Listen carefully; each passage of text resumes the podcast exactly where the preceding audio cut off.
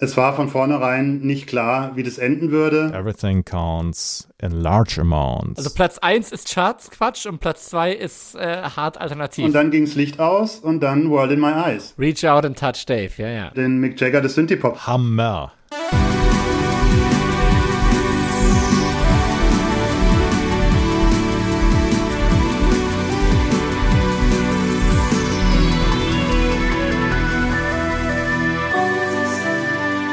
Boys of Summer, der 80er Podcast, ist zurück mit einer weiteren Folge und äh, mit dabei ist mein lieber Kollege Alex Klug mal wieder. Alex, Jawohl. hast du dich erholt von äh, 357 Folgen Dallas? Ähm, ich habe es eventuell über YouTube ein klein bisschen abgekürzt, deine Hausaufgabe. Aber ähm, aus Angst vor akuter Überforderung dachte ich mir, wir holen uns für die Folge heute doch einfach mal ein bisschen fachkundige Verstärkung dazu. Ähm, wir haben Zuschriften bekommen und zwar massig. 26 Folgen Boys of Summer und kein Wort über Deepesh Mode. Kann das denn wahr sein? Und äh, einer dieser, ich will nicht sagen tausenden äh, Leute, die uns geschrieben haben, hat so sehr gebettelt, ob er bitte, bitte, bitte, bitte dabei sein darf. Wir, wir mussten ihn gar nicht anbetteln, im Gegenteil. Und äh, ja, das ist der liebe Kollege Michael Schuh, der heute dabei ist. Hallo Alex, hallo Eckhard. Hallo. Du hast es äh, eigentlich genauso wiedergegeben. Seit letzten Sommer habe ich euch schon angeschrieben. Schön, dass es jetzt geklappt hat. Endlich darf ich dabei sein.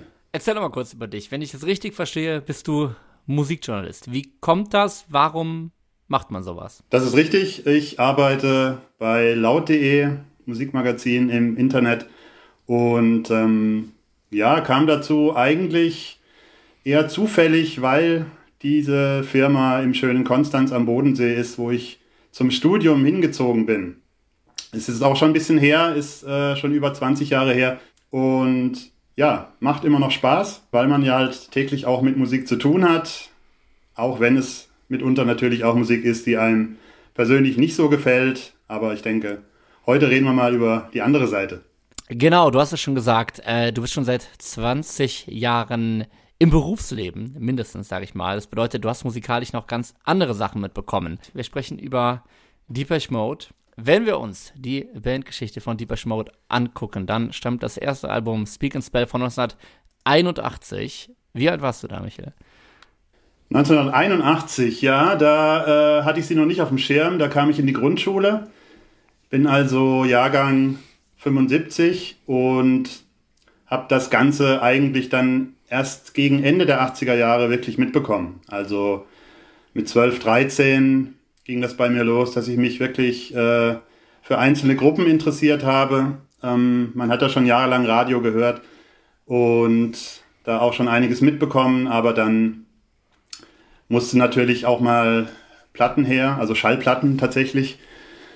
Erste allgemeine Verunsicherung Rick Astley, solche Sachen waren 86, 87. Rick Astley, wirklich. Ja, Rick Astley. Aber da war es ja wirklich, also so mit 13 ist man ja wirklich noch auf ja, Sinnsuche, sag ich mal.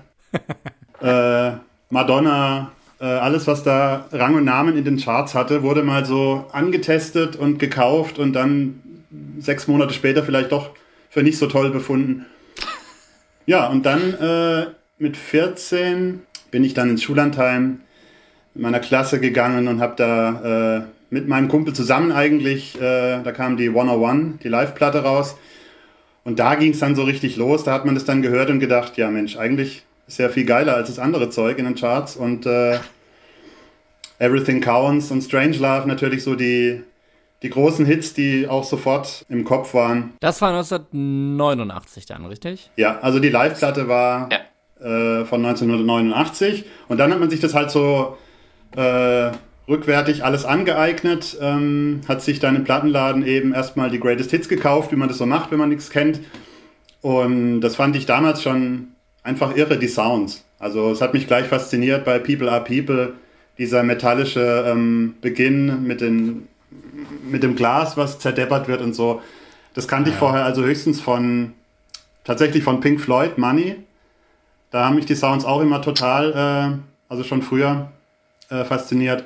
Und das hat dann der Song quasi aufgenommen. Ja, und dann ging es eigentlich so richtig los und dann mit 15 Violator da war ich dann mit dabei. Großes Feld, kommen wir gleich mal drauf. Nochmal einmal zurück. Das heißt, der erste Kontakt war im Grunde Radio. Das heißt, ich kann mir das vorstellen, ich habe, ich meine, mein erster Depeche Mode Kontakt war wahrscheinlich auch im Radio. Das war dann aber halt Precious aus den 2000ern so. Und was du sagst mit rückwirkend aneignen, verstehe ich auch. Das heißt aber, damals hat man das Radio angemacht und da lief dann, du warst, keine Ahnung, 12, 13, irgendwas und da lief dann People are People so im Radio quasi mit seinen metallischen Sounds, ja. Ja, People are People in dem Fall, an das kann ich mich nicht mehr aktiv erinnern. Da wäre ich dann neun gewesen oder so. Aber äh, rückblickend fiel mir dann auf, dass ich Never Let Me Down Again tatsächlich auch im Radio gehört habe, weil ähm, bei uns im Süden war äh, SWR 3, also damals noch SWF 3 natürlich prägend.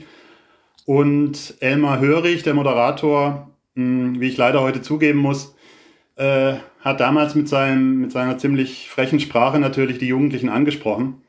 Und da hat man dann immer sonntags seine Sendung gehört und äh, da kam dann wohl die Mode auch vor. Kam dann auch mal die Drogenhymne rein, ja.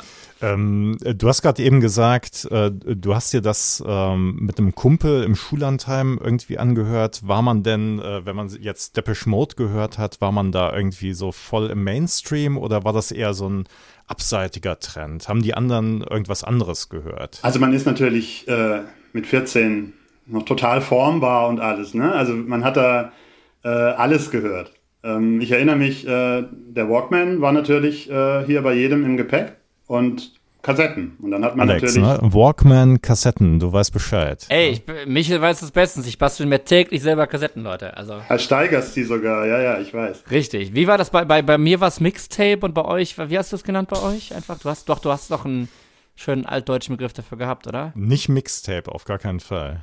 Das war doch einfach nur so eine aufgenommene Kassette, das oder? Das war einfach Kassette. Ja, Wahnsinn. Kassette. Mischkassette vielleicht. Mixtape kommt mir aber auch schon so bekannt vor. Ich wüsste gar nicht, ob ich es früher nicht schon anders genannt habe. Nein, aber es war tatsächlich so, dass im Schullandheim, ich erinnere mich wirklich an Phil Collins, but seriously. Wir sprachen gerade eben im, im Vorgespräch noch drüber. Wir haben uns gefragt, warum Deepish Mode so lange nicht auf Platz 1 in Deutschland geschafft haben und äh, du hast schon angeteasert den Grund, ja. Und äh, jetzt in, im Pop-Kontext natürlich gesprochen, ähm, Chris de Burgh hatte auch Ende der 80er noch eine unheimliche Anziehungskraft auf, äh, offensichtlich auf junge Menschen. Aber die, die, die waren nicht wirklich jung, oder? Die waren schon ziemlich alt im Geist. Die hatten schon einen Bausparvertrag wahrscheinlich. Die jungen Menschen mit den älteren Geschwistern vielleicht. Nee, aber dann äh, war es einfach so, dass mein Kumpel Seppi die 101 gekauft hat oder von, ich glaube, sein Onkel hat ihm die spendiert und dann, äh, oder er durfte sich eine Kassette aussuchen, so rum. Und dann haben wir die gehört und dann war es um uns geschehen und äh, Genau, das war noch nicht wirklich Mainstream. Also natürlich hatten die Charts Erfolge und 101 war jetzt auch nicht so äh, äh, erfolglos. Aber wir sprechen natürlich in meinem Fall jetzt von einer Kleinstadt. Also ich bin ja jetzt weder in Köln noch in Berlin groß geworden, sondern in einem kleinen Dorf. Wir auch nicht. Ja, also die Zugangswege äh, zu gewissen Szenen gab es nicht. Und hat man sich dann auf dem Dorf eben mühsam erkämpft. Ähm, ich war dann in der nächstgrößeren Stadt Aachen, habe ich meine Jugenddiskotage verbracht. Zwischen Baden-Baden und Karlsruhe, mal so ganz grob. Würden jetzt gleich noch ein bisschen mehr auf, auf Disco und Live gehen, aber wenn du gerade schon dran bist, wann hast du dein erstes Netzhemd dann gekauft damals? Gar nicht. Das muss ich jetzt hier äh, nochmal eindrücklich untermauern. Äh, Netzhemden habe ich nie getragen. Ja, Schade. zum Glück ist der Podcast ohne Video, sonst könnten wir Leute jetzt vom Gegenteil überzeugen. Nein, ähm, Bevor wir noch ein bisschen weiter einsteigen Richtung, was du sagst, Mainstream, Violator und vielleicht auch ganz klein bisschen aus den 80ern raussliden, lass mal doch, doch nochmal aufs Debütalbum Speak and Spell geben. Wir gehen auch gleich gerne mal auf die Besetzung ein. Äh, Fakt ist aber, wenn ich das jetzt höre oder wenn ich jetzt, der sich dann auch eine Greatest Hits äh, runtergeladen hat, anhöre, merke ja schnell, dass die Songs soundmäßig gegenüber dem Rest der 80er doch sehr rausfallen. Und äh, vielleicht ist die Band auch bis heute nicht so ganz von dem Album überzeugt, aber ich glaube, da weißt du ein bisschen mehr, oder?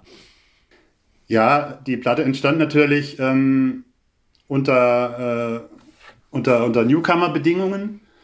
Die Band war 17, 18 waren die Leute und hatten mit Daniel Miller gerade einen Labelboss gefunden, der ähm, sich noch gar nicht so nennen konnte, weil er einfach nur ein junger Punk-Freak war, der auf Konzerten rumgestanden ist und sich einfach Bands angeschaut hat. Hat die Band gesehen, fand die super und die Platte entstand dann eben zum, mit dem damaligen Instrumentarium. Also diese ganzen Analog-Synthesizer, die da verwendet wurden, das war halt eine sehr puristische Herangehensweise. Ähnlich wie dann auch später auf dem ersten Yazoo-Album. Das klingt ja auch so ähnlich.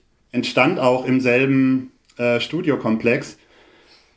Und auf deine Frage zurückzukommen. Die Band hat natürlich sich schon nach, nach drei, vier Jahren ziemlich verändert im Sound. Dave Gahan hat es auch mal gesagt, ähm, die ersten drei Jahre äh, fand er die, die erste Platte, die Speak and Spell, absolut äh, atemberaubend, weil es eben eine Musik war, die man mit den Mitteln des Punk nur eben auf diesen komischen japanischen Synthesizern gemacht hat.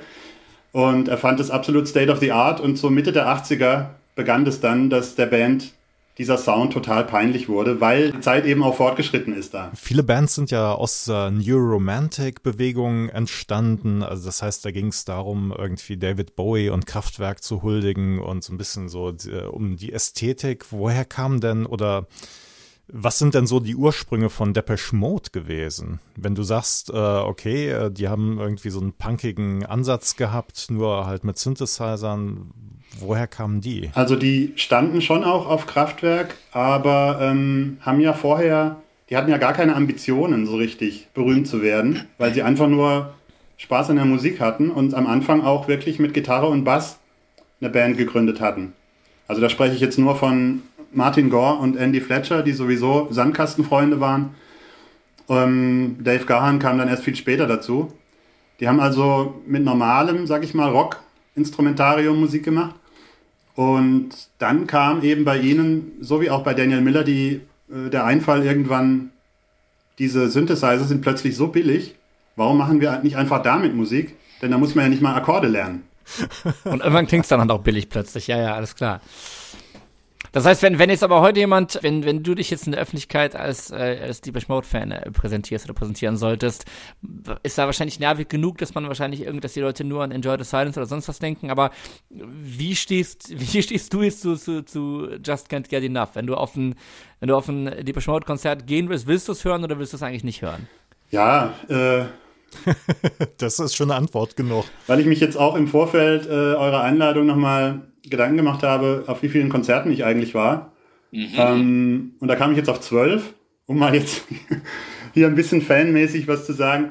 Also es hat schon abgenommen im Alter. Das hat natürlich auch so ein bisschen damit zu tun, dass ich halt von der Band schon alles gehört habe. Ja, also die hat mir live praktisch schon alles gegeben. Äh, und was sie mir an Songs nicht gegeben hat, das wird sie mir auch nie mehr geben, weil oh. die Mode sind heute ein Multimillionen-Dollar-Unternehmen. Da hängen unzählige Arbeitsplätze dran. Und da kann man jetzt nicht auf so einzelne obskure Fanwünsche wie von mir äh, Bezug nehmen und irgendwelche Albumtracks äh, von 1986 aufführen, was sie ja ab und zu noch machen, aber halt sehr, sehr überschaubar natürlich, denn wenn du das Olympiastadion buchst, dann kommen da 50.000 Menschen und die wollen eigentlich in der Mehrzahl Alex, widersprich mir, aber die wollen keine B-Seiten von 86. Die ja. möchte natürlich unterhalten werden und unterhalten tust du heute mit Hits. Und zu den Hits gehört ganz klar Just Can't Get Enough. Und ja, die Band hat sich lange dagegen gesträubt, speziell gegen diesen einen Song. Aber ähm, sie haben ihn dann vereinzelt wieder ins Programm genommen, ähm, weil es einfach ein Crowdpleaser ist und die Leute flippen aus. Und es ist ja heute, heute sind die ja auch in einem Alter, da, da lächelt man einfach drüber. Ja, das wird einfach weggelächelt. Das ist ein, ein früher, ein früher Hit, aber man hat mit allem, was danach kam, äh, der, der Menschheit bewiesen, was man eigentlich für Sound machen möchte. Okay, wir hören gleich noch ein bisschen weiter in deine Konzerterfahrungen rein. Bis dahin könnt ihr einmal schauen, wie sehr euch äh, das Ganze pleased. Und zwar Just Can't Get Enough vom ersten Album Speak and Spell jetzt in der Playlist. Bis gleich.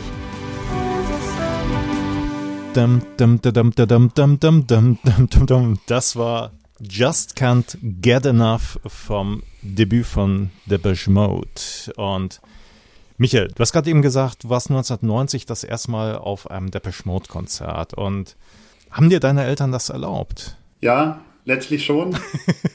letztlich schon, okay. Ja, es war natürlich so ein bisschen, äh, mein, mein Kumpel und ich waren uns beide vorher nicht sicher, ob sie es erlauben würden, aber mit 15 bestellt man sich nicht einfach Konzertkarten per Post, sondern man fragt zuerst die Eltern und dann hat mein Vater mich eine Weile zappeln lassen und letztlich aber hat er es erlaubt. Wenn ich jetzt gerade so überlege, du sagst jetzt, man hat nicht einfach äh, bestellt, ohne das zu klären. Also ich überlege gerade ich kann mich bei mir an Aktionen erinnern, so, guck mal, ich habe Konzertkarten für Oberhausen, du musst mich fahren. So, aber äh, nicht mit 15, aber ich offenbar hatte ich noch keinen Führerschein. Also dann 16, 17 oder so wird es irgendwie gewesen Ge sein. Genau, später ging es dann so, guck mal, ich habe Konzertkarten, gib mal das Auto her, Jung. nee, nee, aber ich, ich überlege gerade, also ich habe da aber auch irgendwie die Distanz noch ein bisschen unterschätzt. Aber es war ja auch nicht, äh, ich war ja auch nur bei Cannibal Corpse und nicht bei die bei Mode.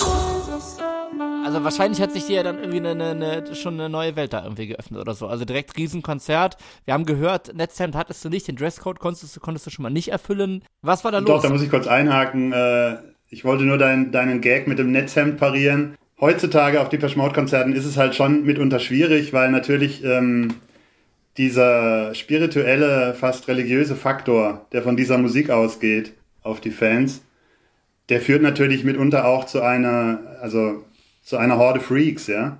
Und wenn ich dann irgendwie neben einem neben einem 50-jährigen Mann stehe im Netzhemd mit schwarzem Lippenstift, weil Martin Gore das mit 23 so gemacht hat, finde ich es persönlich schwierig. Puh, ein Glück, dass ich erst 49 bin, aber gut.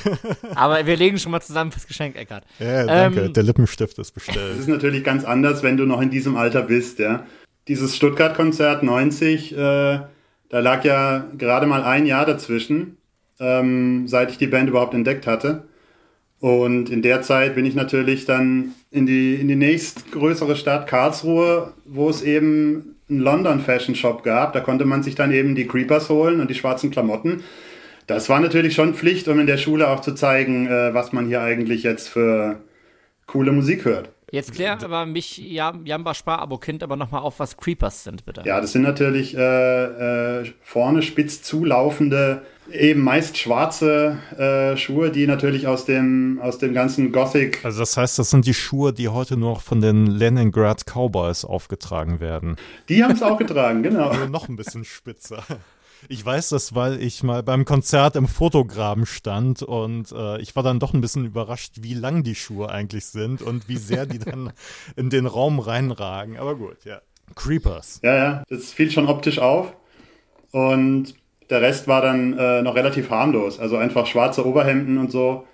Äh, vielleicht mit der ein oder anderen Kette ähm, garniert. Also das heißt, äh, wenn du das jetzt so ein bisschen unpersönlich formulierst, äh, du, du hast die Sachen getragen. Ja, genau. Ich bin damit dann auch in die Schule gegangen. Also vielleicht nicht mit der okay. Kette, da, die habe ich mir dann für die Disco äh, vorbehalten.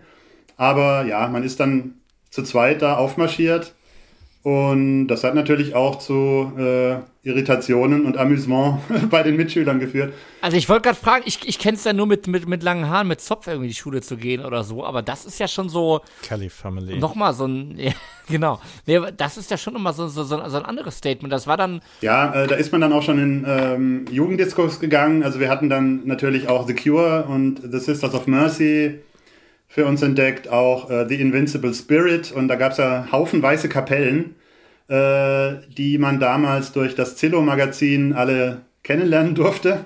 Genau, und dann äh, musste man sich äh, in der Schulhof-Raucherecke dem Hohn und Spott der Metal-Fraktion aussetzen. Das war schon Alltag. Depeche Mode war jetzt schon äh, der Gegensatz zu Sodom, sag ich mal, die ja damals auch sehr gerne gehört wurden. Und äh, da prallten schon sehr verschiedene Hörgewohnheiten aufeinander, so in der 9. und 10. Klasse. Wahnsinn, ja. Was, was, was war das für ein Feeling, da reinzukommen, die Leute zu sehen? Wie sah das vor der Bühne aus? Ja, also wir sind da mit dem Zug hingefahren, erstmal zwei Stunden. Und kamen dann an der Halle an und wollten natürlich äh, so früh da sein wie möglich. Also eine andere Band, die äh, auch sehr populär war und die sich auf Bravo Cover-Seiten mit Depeche Mode abgewechselt haben, waren ja die New Kids on the Block. Und davon wollte man sich natürlich maximal abgrenzen, von diesem ganzen Charts-Quatsch, der da. Also Platz 1 ist Charts-Quatsch und Platz 2 ist äh, hart alternativ. ja, man hat es damals nicht so richtig registriert. Natürlich war. Äh, man hat, man hat äh, gesehen, dass die Singles in die Charts kommen, aber das war ja in den 80ern auch nicht anders. Aber trotzdem konntest du dich noch ähm, mit so schwarzen Klamotten oder Depeche Mode Shirts, war man noch so ein bisschen äh, oder zumindest der gefühlte Outsider, der man als Fan in, vielleicht fünf Jahre vorher tatsächlich noch gewesen ist. In den 90ern ist das schon alles verschwommen. Ich wollte sagen, das ist ja eigentlich das genaue Spannungsfeld dann zwischen dem bösen Chart-Pop und aber den komplett schwarz angezogenen Metal-Leuten irgendwie so. Es ist ja, es ist ja so ein bisschen dieses Tänzeln zwischen den Extremen dann wahrscheinlich auch. Genau, und ich fand es auch sehr interessant. Jetzt hat ja Markus Kafka, vielleicht der prominenteste Depeche Mode-Fan hierzulande, ähm, hat ja. ja auch dieses kleine Büchlein geschrieben über seine Fanliebe zur Band. Und der ist ja noch mal ein bisschen älter als ich und war also 1986 schon auf der Black Celebration Tour. Und der hat es natürlich noch so richtig mitbekommen. Also dieser Subkulturgedanke, der war sicher noch viel, viel ausgeprägter, Mitte der 80er. Ähm, nur war ich eben ähnlich zu ihm auch in einem, bin ich in einem Kleinstadt-Idyll groß geworden und da hat es 1990 immer noch gereicht, dass man sich da mit schwarzen Klamotten und Ketten so ein bisschen abheben konnte, ja. Also Markus Kafka, das muss man vielleicht nochmal dazu sagen, früher äh, ne, in seiner Hochphase bei Metal Hammer und später war dann Moderator bei Viva und die letzten 30 Jahre hat er irgendwas anderes gemacht. Danke, dank dieser Ansagen können wir ihn jetzt nicht mehr als Gast einladen. Super, Eckart. Ähm, nee, genau, vielleicht nochmal kurz zur Einordnung. Du sprachst gerade schon von Black Celebration. Da können wir auch gerne ein bisschen Werbung machen. Da ist von dir gerade ein wunderschöner Meilenstein-Text auf laut.de äh, erschienen. Das ist das Album, von dem man am ehesten, würde ich mal sagen, den Song Stripped kennt und vielleicht noch Question of Time. Genau, und dann kam ein Jahr später 87 Music for the Masses, unter anderem eben mit Never Let Me Down Again und Strange Love. Und das war dann die Phase, wo du quasi endgültig aktiviert wurdest Hast du dir wie Violator dann auch recht schnell Erscheinungstag sonst wie gekauft oder kam es dann auch mit den Singles erst einmal schleifen? Ende 89 kam ja schon Personal Jesus als Single raus und die Platte wurde angekündigt und dann war der 19.03.90, ja, der, der war im Kalender äh, rot markiert. Also es war ganz klar, dass wir da nicht äh, in die große Pause gehen wie normal, sondern wir fahren da mit dem Fahrrad zehn Minuten in die Innenstadt und löchern unseren Plattendealer dass er gefälligst die CD rauslässt. Und sie war auch pünktlich da, ja. Die war pünktlich da, aber wir waren ähm, sehr enttäuscht. Ja. Tatsächlich. also das muss man sich auch noch mal ein bisschen ver, ähm, vergegenwärtigen. Die hatten damals zwei Songs veröffentlicht. Personal Jesus und Enjoy the Silence. Beide relativ äh, unterschiedlich im Soundkostüm. Und man war es halt so gewöhnt von den letzten Alben, dass da dann so 13, 14 Lieder drauf sind. Und ich meine mich zur zu erinnern, dass wir vorher keinerlei Informationen hatten bezüglich der, der Platte. Und dann kamen wir da in den Plattenladen und dann waren da neun Lieder drauf. Und zwei kannten wir ja schon. Also läppische sieben neue Lieder. Das war schon mal der erste Downer. und dann haben wir die uns auch nicht mitgenommen, sondern äh, so viel Zeit musste sein. Anhörservice. Hingen ja Kopfhörer runter. Dann haben wir die angehört dort. World in My Eyes. Und immer so ein bisschen dann weitergeskippt und so. Und waren dann relativ konsterniert, weil auf den ersten Eindruck, kann es jetzt nach einer Million Mal hören, auch nur noch wiedergeben aus der Erinnerung. Der erste Eindruck war einfach, der klingt ja alles gleich. Ja?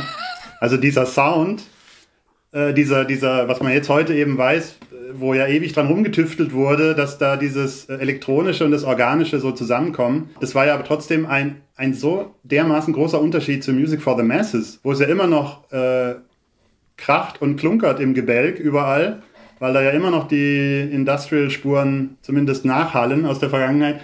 Und da war plötzlich alles so ein cleaner Sound.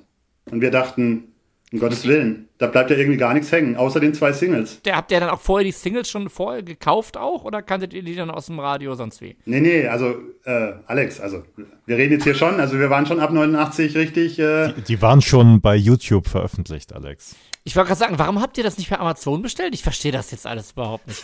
Als Fan hast du nicht die Maxi gekauft, sondern zusätzlich die Special 12 Inch. Moment, es, es gab eine Maxi und eine Special 12 Inch. Ja, sicher. Also in den 80ern diese typischen Extended Mixe, die haben sie dann bei Violator zwar nicht mehr äh, aufnehmen lassen, sondern haben dann schon versucht, den Song irgendwie remix-technisch zu verändern.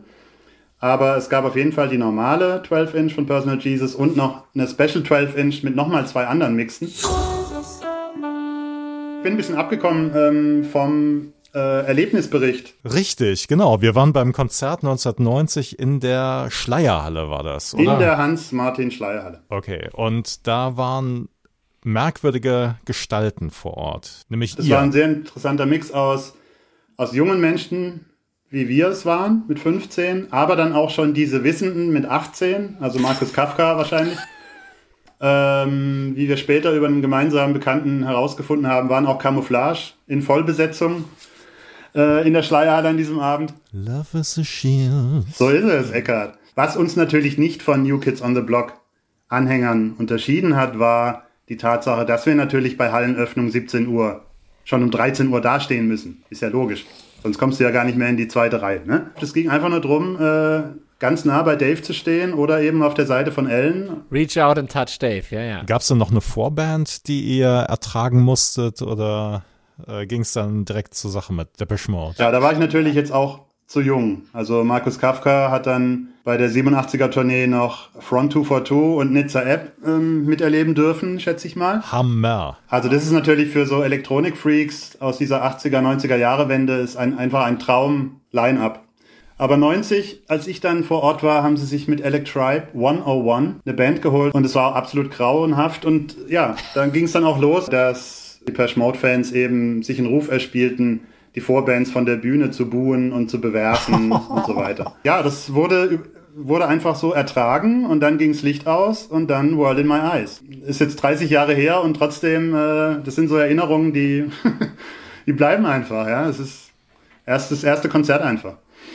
Äh, die Bühne war so konstruiert, eben damals auch von Anton Corbin schon, dass Dave eben rechts und links ziemlich weit nach vorne laufen konnte. Also keine Rampe, aber so eine Art Podest. Und wir standen dann irgendwann direkt vor dem Podest und dann steht da der Typ äh, vor dir. Das ist natürlich absolut surreal, wie du sagst. Gab es da irgendwelche Interaktionen zwischen der Band und dem Publikum oder wie, wie muss man sich das vorstellen? Also ich war noch nie auf einem Depeche Mode Konzert, ich weiß nicht. Die hatten schon wie in den 80ern dieses Bühnensetup.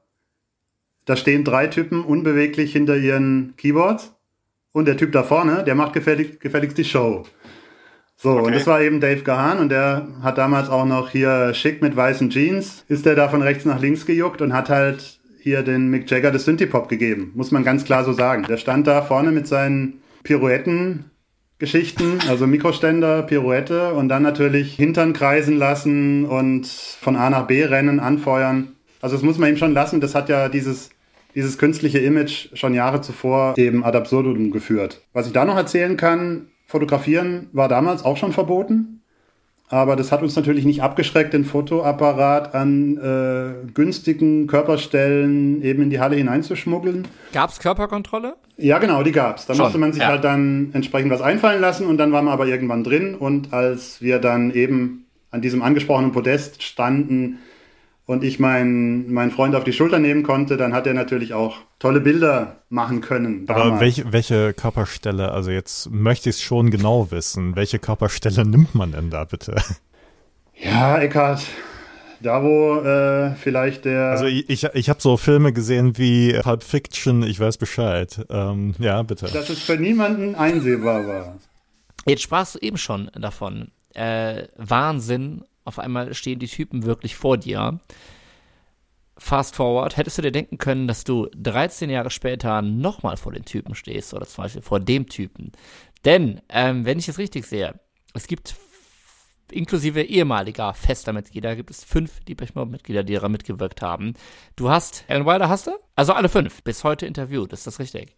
Ja, das ist natürlich ein, äh, einfach nur ein Traum gewesen, dass man dann später im professionellen ähm, Leben plötzlich nochmal in anderer Funktion die Typen trifft. Äh, bei mir war es ein bisschen schwierig vielleicht.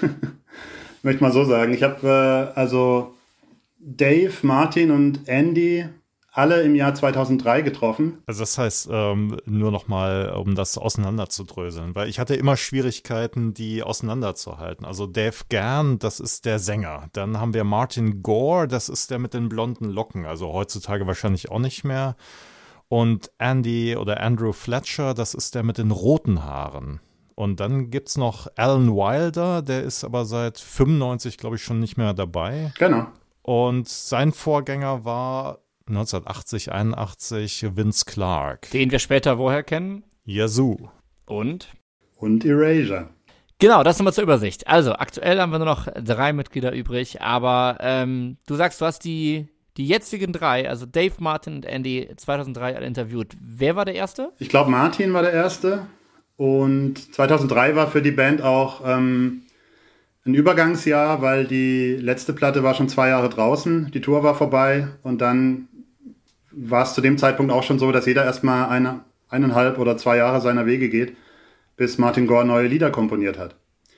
Ähm, und dann haben aber alle drei Mitglieder sich äh, eigene Ideen äh, verwirklicht. Also Dave Gahan wollte eben unbedingt ein Soloalbum mal machen um sich selbst als Songwriter quasi zu versuchen. Denn wir müssen sagen, dass bis dahin überwiegend alle Deepish Mode Songs von Martin Gore, also vom Gitarristen und Keyboarder eigentlich geschrieben wurden. Ne? Ich vergesse im Tunnel natürlich öfter mal äh, so Dinge zu erklären. Ähm, Deepish Mode haben, hatten auch deswegen eine Ausnahmestellung schon in den 80er Jahren, weil ja das eine Band war, wo der Sänger gar nicht seine eigenen Texte schreibt.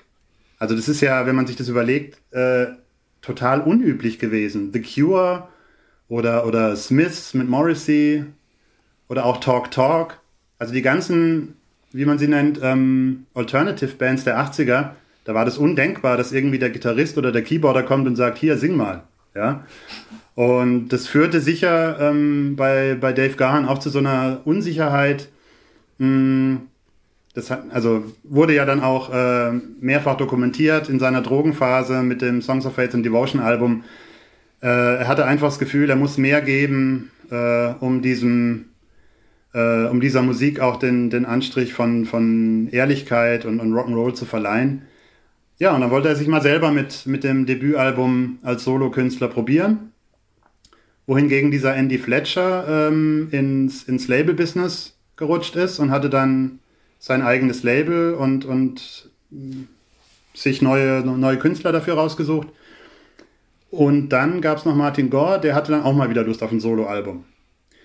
So, und jetzt aus Fansicht habe ich die leider in diesem Jahr 2003 getroffen, denn gerade mit Dave Gahan ging, ja, da ging da wirklich alles schief, was schief gehen kann. Bevor wir, ich wollte gerade sagen, bevor wir, bevor wir auf Dave Gahan gehen, wo es natürlich besonders äh, spannend wird, erzähl uns da ganz kurz, also Martin, Martin Gore war der Erste, du hast ihn auch persönlich getroffen, ja? Also sag, ganz kurz, wie ging's, wie ging's dir davor? Wie ging's dir so in der, äh, in der Stunde davor oder in den zehn Minuten davor und wie war es dann am Ende? Weil ich meine, wenn man das klingt jetzt alles so, das war ja schon 2000er, aber es war ja dann doch erst, äh, es sind doch nur 13 Jahre nach der äh, legendären Violator Tour. Ne? Ja, war immer noch total unwirklich, weil ich stand ja auch zwei Jahre davor noch in der Waldbühne Berlin und habe äh, ein grandioses Konzert von der Band gesehen und plötzlich sollst du den Songwriter treffen, äh, der dich schon jahrelang begleitet. Das ist immer ein ganz besonderer, ganz besonderer Moment für, für jeden Musikjournalisten und jede Musikjournalistin und daher ähm, ich war nicht wirklich froh äh, darüber, dass es ein Roundtable-Interview war. Also das bedeutet, dass mehrere Journalisten an einem Tisch sitzen und jeder darf reihum seine Frage stellen. Äh, hätte ich natürlich gerne anders gehabt, aber für meine Nervosität war es natürlich super. Genau, und dann triffst du halt diesen, ja, diese Legende, die schon seit irgendwie zwei, drei Jahren nach Kalifornien übergesiedelt ist. Hat auch eine gesunde Bräune mitgebracht. Ist einfach ein netter, ein total netter, umgänglicher Typ. Also keinerlei Allüren. Äh, die Antworten von ihm, finde ich persönlich, geben nicht, nicht so viel her, weil er meines Erachtens in seinem Leben einfach zu viele Interviews gegeben hat und jetzt einfach schon eine innerliche Blockade hat. Der erzählt irgendwie nichts mehr, was du als Journalist gerne aus ihm herauskitzeln würdest. Du betonst das jetzt schon so, dass das so ein netter und äh, netter Mensch ist ohne Allüren. Das, das klingt fast so, als gäbe es da jetzt auch ein Gegenbeispiel. Und du sprichst nicht von Andy Fletcher. Unglaublich arrogant, dieser Fletcher. Nein, nein, Spaß. Ähm, Andy Fletcher ist natürlich der, auch der Boy Next Door, als der er in, in allen Biografien beschrieben wird, der quasi in den 80er Jahren nur deswegen in der Band war, irgendwie, weil er einen, absolut wichtigen Posten als, als Manager innehatte. Die Band hat ja jahrelang keinen Manager gehabt. Das muss man wirklich auch mal, mal zugeben. Es wird oft gelacht, weil Fletcher ja auf der Bühne quasi nur eine Taste drückt und sonst in die Hände klatscht. Der ist nicht wegen seinem musikalischen Geschick dabei, sondern weil er wirklich die Fäden in den ersten zehn Jahren in die, in die Hände genommen hat. Aber du spielst auf äh, Dave Gahan an, der auf seiner Tournee in Frankfurt Station machte und da durfte ich ihn dann treffen. Genau. Es war eine Geschichte, die wir für laut.de und T-Online damals noch gemacht haben. Und da ging es einfach darum, den Künstler vor dem Auftritt 15 Minuten zu treffen. In der Halle direkt, also nicht im Hotel wie oft sonst. Und das haben wir auch getan, aber es lief dann nicht so, wie wir uns das vorgestellt haben. Lag's an dir? Nein, ganz kurz vorneweg. Ähm, was fühltest du dich da in deinem Deepesh Mode Fandom schon schon abgebrühter, weil du ja schon Gore erlebt hattest, oder äh, gingst du da mit einem anderen Vorgeschmack eh schon rein? Es war von vornherein nicht klar, wie das enden würde, weil uns auch die Plattenfirma noch versichert hat, dass er eigentlich gut drauf sei derzeit. Hat sich dann aber später auch mit den ganzen Interviews, die danach noch folgten auf der Tournee in dem Jahr gezeigt, dass das einfach nicht so war. Er war einfach in einer sehr, sehr äh, instabilen Verfassung. Es war sein erstes Album, seine erste Tour. Was er nicht so toll fand, war die Idee von Journalisten, ihn nach Depeche Mode zu fragen. Und das habe ich dann auch am eigenen Leib erfahren und äh, ja, jetzt ist ja so, wenn ich das Interview heute durchlese, dann würde ich vieles anders machen. D das heißt, was ist passiert? Es fing alles ganz normal an. Du hast nach dem neuen Album gefragt von äh, Dave Gern und äh, was ist dann schiefgelaufen? Nee, habe ich nicht. Ich glaube, das war auch schon so ein Anfängerfehler. Ne? oh, okay. Ja, das ganze Setting war aber schon unglücklich. Wir waren da in so einer, äh, das Konzert fand in der Jahrhunderthalle statt und da gibt es halt dann die ganz gewöhnlichen grauen Umkleidekabinen und äh, damit es nicht ganz so grau ist, hat das Label noch vier schöne äh, Albumplakate an die Wand getackert und davor zwei Stühle gestellt und da waren wir dann eben. Und mein Kollege hat die Fotos gemacht und äh, ich glaube, die Einstiegsfrage war dann tatsächlich, da wollte ich so ein bisschen das Eis brechen, weil äh, der erste Auftritt überhaupt von seiner Solotournee fand in Zürich statt. Und das ist ja nicht so weit weg. Dann ist man da von Konstanz hingefahren und das war auch ein schönes Konzert. Und dann habe ich gedacht, ich nehme mal den Faden auf und gratuliere ihm zu dem schönen Gig und frage nochmal, wie das denn war. Das erste Mal mit neuen Musikern auf der Bühne und aber die Antwort war schon eisig und es ging dann gerade so weiter. Er war nicht wirklich in Stimmung, über alles andere zu sprechen als über diese neun oder zehn Lieder seines Soloalbums. Ja, und dazu muss man sagen, es war 2003 wirklich eine, eine unsichere Zeit für die Band. Also die Exciter Tour war vorbei und dann der eine macht ein Soloalbum, wie früher schon, der nächste macht es zum ersten Mal, der andere macht ein Label auf. Also die Zukunft der Band war damals tatsächlich äh, nicht gesichert. Und da kannst du nicht als Journalist äh, irgendwie ein Bandmitglied treffen und eben nicht fragen, wie ist denn mit der Zukunft? Dann kommen gleichzeitig noch so DVD-Veröffentlichungen raus von eben von diesem 101 Konzertfilm. Und auch dazu darf man dann nichts fragen, weil er dann auch quasi ausflippt, wie in meinem Fall, wo er dann meint, äh, Alan Wilder ist schon seit acht Jahren nicht mehr in der Band. Hast du das nicht mitbekommen und so? Und damit wir vielleicht nachvollziehen können, warum du, Michael, nicht so ganz so viel Lust hattest, über das Soloalbum von Dave Gann zu reden, äh, hören wir doch einfach einmal in einen Song rein. Sag uns mal welchen bitte. Dirty Sticky Floors. Jawohl, in der Spotify-Playlist ab jetzt. Bis gleich. Okay, das war Dirty Sticky Floors. Laut äh, dir, Michel, besser als alles, was Deepesh Mode jemals gemacht haben. Äh, hast du leider im Interview nur nicht so gesagt. Nein, bitte, du hast das Wort. Äh, es wurde relativ schnell klar, dass Dave eigentlich kein Interesse am Gespräch hat, wenn wir nicht ausschließlich nach seinen Solo-Songs fragen. Den Gefallen haben wir ihm nicht getan und dann wurde es ziemlich unschön. Äh, wie gesagt, nach der DVD-Frage zu 101 hat er mich dann schon stark abblitzen lassen und äh, auch von Anfang an hat er schon das Gefühl gehabt, dass wir einfach nur dahergelaufene Fans seien, die äh, wissen wollen, wann die nächste Depeche Mode Platte rauskommt und die sein Solo-Meisterwerk nicht zu schätzen wissen. So war es natürlich auch, aber das, diesen Anschein haben wir versucht zu verbergen, zumindest. Und es endete dann tatsächlich damit, also wir saßen in dieser Umkleide, äh, äh, nur mein, mein Kollege Dave und ich. Das Label hat sich da also schon rausgehalten. So schlimm war es noch nicht. Aber er hat dann, als ich die letzte Frage gestellt habe, ist er abrupt aufgestanden und ohne Handschlag sofort zur Tür rausgestürmt. Und während äh, wir uns noch verdutzt angeschaut haben, was da eigentlich eben passiert ist, äh, hören wir dann seine, seine Stimme auf dem Flur, wie er noch fucking Depeche Mode grölt. Da hast du dann spätestens gewusst, bei dem Mann hat sich einiges angestaut äh, da muss mal ordentlich Druck auf dem Kessel gewesen sein. Es war eine schwierige Zeit für ihn offensichtlich.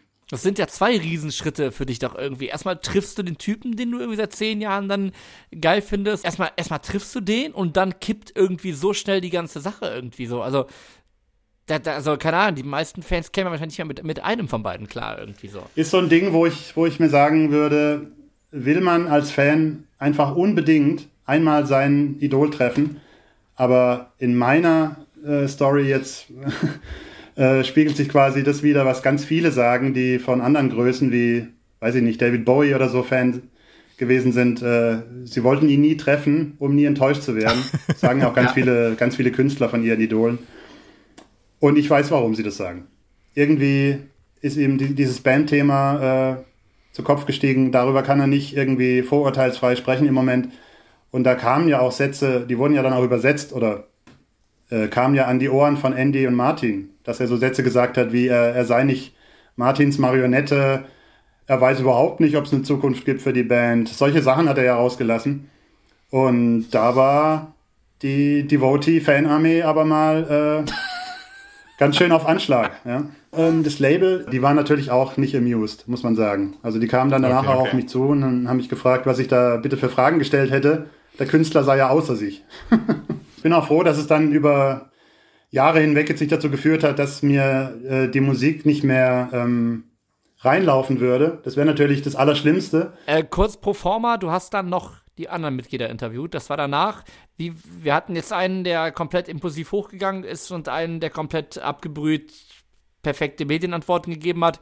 Wie lief es bei den anderen? Äh, Andy Fletcher war in Köln 2003, weil er als Labelchef äh, eine Keynote-Speech gehalten hat im Rahmen der Popcom. Äh, da konnte ich dann natürlich die Frage stellen, hast du schon gehört, äh, was euer Sänger und so.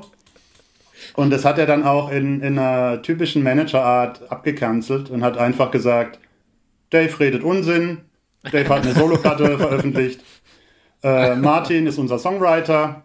In Kürze gehen wir sicher wieder ins Studio. Nächste Frage. Super zusammengefasst, die, die Rollen bei Depeche Mode. Ja, wunderbar. Aber wir sind ja äh, Boys of Summer, der 80er-Podcast. Und äh, wahrscheinlich würde es auch mitgehen zu sagen, einigermaßen, ähm, die Phase mit Alan Wilder ist, war die beste? Die war die beste. Das kann man, glaube ich, so sagen, ja. Dann äh, tu uns doch den Gefallen und mach uns doch mal ein schnelles Ranking der 80er Alben von Deepesh Mode. Also 1981 Speak and Spell, 82 Broken Frame, 83 Construction Time Again, 84 Some Great Reward, 86 Back Celebration und 87 Music for the Masses. Vielleicht fangen wir mal unten an dann, ja. Speak and Spell oder Broken Frame? Ja, A Broken Frame. Gibt es da überhaupt eine Hitsingle, die man noch kennt oder? Der bekannteste Song ist äh, wahrscheinlich See You. Der hat damals auch relativ gut abgeschnitten im Vergleich zu Vince Clark. Das war ja dann der, der ausgestiegene Ex-Songwriter, hatte ja mit Yazoo plötzlich äh, Only You im Köcher und das ging ja total ab in den Charts. Und da war See You enttäuschend im Vergleich. Äh, daneben gibt es nach wie vor so, so lächerliche Singalongs, The Meaning of Love, äh, wären schon auf Speak and Spell äh, negativ aufgefallen, sag ich mal. Okay, das heißt also ganz unten angesiedelt A Broken Frame und du hast jetzt schon übergeleitet quasi zu deinem zweiten Flop-Album. Naja, Flop kann man ja nicht sagen, aber. Nö, nö, nö, nö. Eckhard, leg mir da nichts in den Mund, bitte. Würde ich niemals machen. Aber auf Speak and Spell bekommt man schon manchmal Lust, weil das ist ja ähm, eben, wie ihr auch schon in Podcasts äh, über so, so klassische Synthie-Pop-Sachen selber gesagt habt, es ist halt, es gibt so Platten, die haben diesen speziellen Sound, der ist zwar äh, dated ohne Ende, aber macht halt einfach Spaß. Und da sind schon tolle Lieder drauf. Ähm, kann man sich anhören. Aber natürlich bin ich, äh, stehe ich auf den Doom and Gloom und der kommt natürlich auf den späteren Alben der Band dann erst richtig zum Vorschein. Deswegen würde ich jetzt mal ganz kurz andersrum anfangen. Black Celebration auf 1, dann Music for the Masses und Some Great Reward ist natürlich 84 schon so ein ja, State-of-the-Art-Album, diese ganzen gesampelten Sachen, wie eigentlich auch schon auf Construction Time Again. Aber das war auch noch so, eine, so ein bisschen 1983, da hat man noch ein bisschen geübt, dieses neue, die neue Herangehensweise an diese ganzen komischen Geräusche. Wie kann man die in, in Popsongs überführen? Genau. Und 84 hat Gore das aber schon echt sehr gut hingekriegt. Das war wirklich einstürzende Neubauten für den Mainstream, wenn du so willst. Das heißt, ähm, könnte man sagen, dass das so eine Art Industrial Pop war? Auf jeden Fall. Aber die sind schon auch 83 äh, in diesem Studio von äh, John Fox gewesen.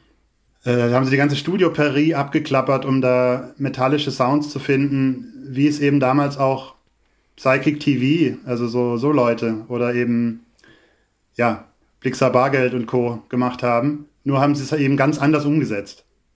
Das heißt, die sind dann wirklich mit so einem äh, Aufnahmegerät irgendwie rumgelaufen, haben da Sounds aufgenommen, oder?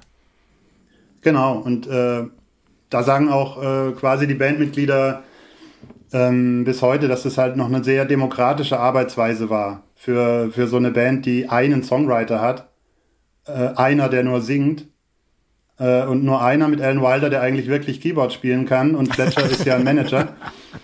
Ähm, damals konnten aber alle mit dem äh, Aufnahmegerät äh, in, in die Natur und eben alle samplen oder ne, es ging ja bis zu Daves Porsche, der gesampelt wurde für Script, hatten die ja wirklich jede Menge Ideen damals.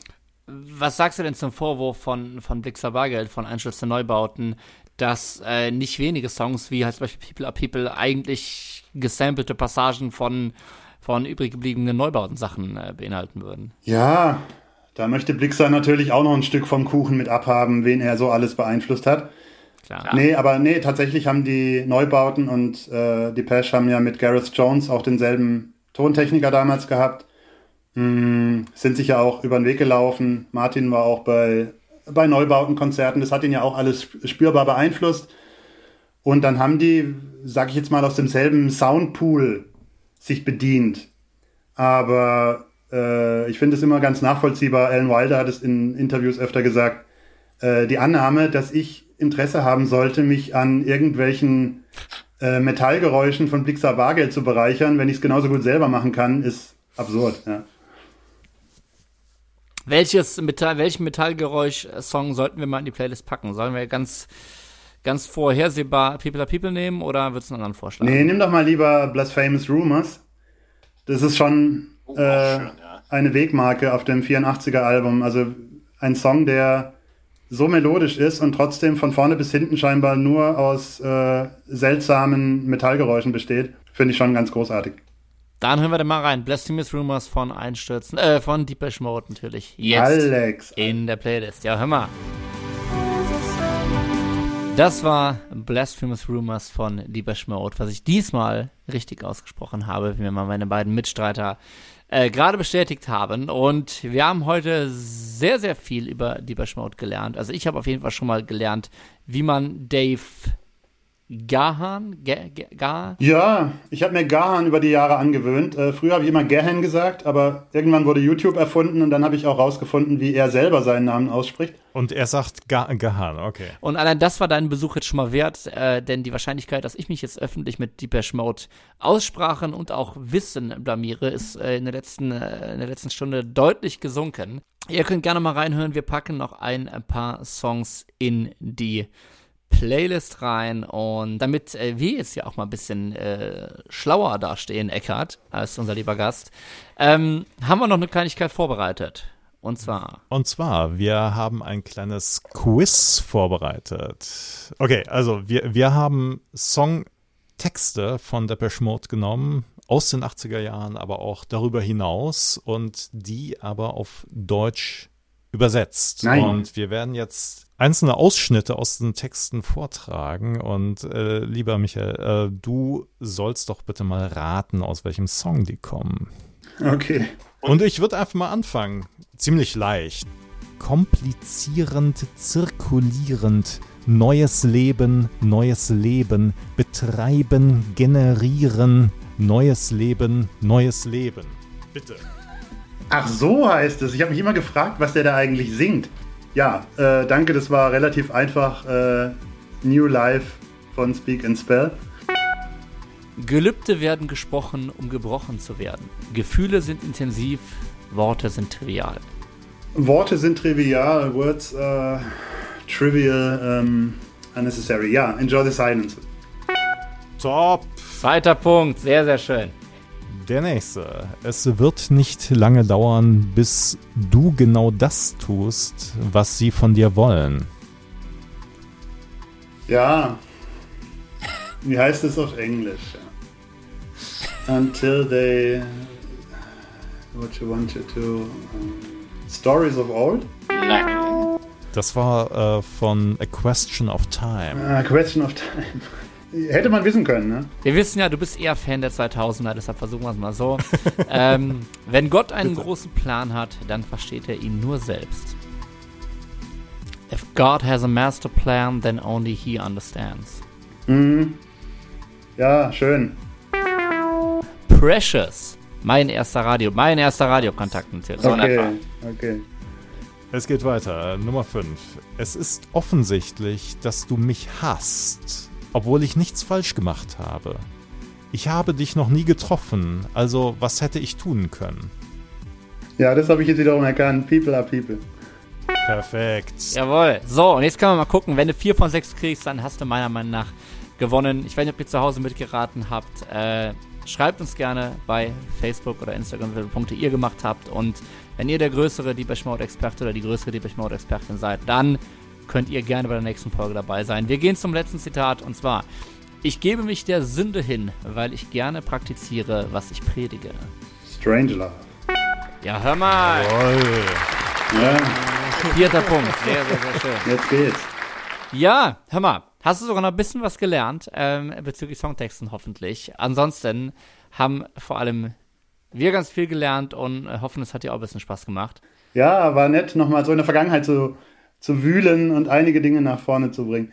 Und alten Schmerz aufzuarbeiten vielleicht. auch. Ja, ja, genau. Ist ja Therapie für mich, ja. Aber jetzt habe ich auch nochmal eine Frage. 25 Podcast-Folgen ohne Depeche Mode. Wie habt ihr das geschafft? Hey, sogar 26. Wahnsinn. Ja. Und ähm, wir haben jetzt aber die Charte ausgewetzt. Na, ich muss sagen, Sie finden ja kurz Erwähnung, wir haben eine Folge über ähm, welche Bands aus den 80ern wir live gesehen haben. Und da berichte ich natürlich auch von meinen Netzhemd versus Normalo-Erfahrungen im Kölner Rhein-Energiestadion, ja. Alex, vielleicht äh, genau nochmal in zwei Sätzen. Was hast du da gemacht? Also, ähm, welche Erfahrungen hast du mit Depe Depeche Mode gemacht? Oh wei, oh wei, jetzt stellst du aber Fragen. Ähm, ich bin vor die Halle gefahren, habe gesagt, wenn ich für 10 Euro reinkomme, gehe ich rein. Und dann lief dann, stand ein Typ vor mir und brüllte, nee, kannst du haben, ich will einfach nur rein. Und dann bin ich mit einem geschenkten Ticket in den Innenraum und äh, ja, Stadion und Konzerte sind nie so geil. Das war für mich so ein bisschen, ähm, musste mal gesehen haben, damit du bei laut.de ernst genommen wirst, ne? Und äh, nein, war eine schöne, war eine schöne Sache. Ich glaube, es war auch ohne Just Can't Get Enough und ähm, hat auf, hat auf jeden Fall Spaß gemacht. Ich, hab, ich, hab's, ich hab's nicht bereut, aber ich erinnere mich auch, Michael, dass du mir damals schriebst, ich wäre 30 Jahre zu spät gewesen, natürlich. Und so ist es wahrscheinlich auch. Ja, leider ist es so, ja. So ist es. Insofern sind wir froh, dass wir jemanden hier haben, der vor 30, der vor 32 Jahren bei der Violeta Tour dabei war. Ähm, wie gesagt, wir packen noch einiges in die Playlist. Ansonsten schaut gerne vorbei bei laut.de, wo ihr auch nicht unter Deepesh Mode, sondern unter Dave Gahan auch noch das Originalinterview findet, ähm, bei dem, äh, bei dem der Michael so hart rumprovoziert hat. Und wir hören uns in irgendeiner Form in zwei Wochen wieder im Boys of Summer Podcast. Bis dahin könnt ihr uns wie immer folgen auf Facebook und Instagram slash Boys of Summer Podcast. Gut. Dann danke ich äh, für eure Einladung. Hat Spaß gemacht. Gerne, gerne. Vielen Dank, dass du da warst. Es äh, war uns eine Ehre. Und wenn ihr uns äh, vielleicht finanziell unterstützen möchtet, wir sind auch auf Patreon zu finden. Dort könnt ihr uns mit äh, jedem Beitrag, den ihr möchtet, finanziell unterstützen. Aber ihr wisst natürlich, everything counts in large amounts.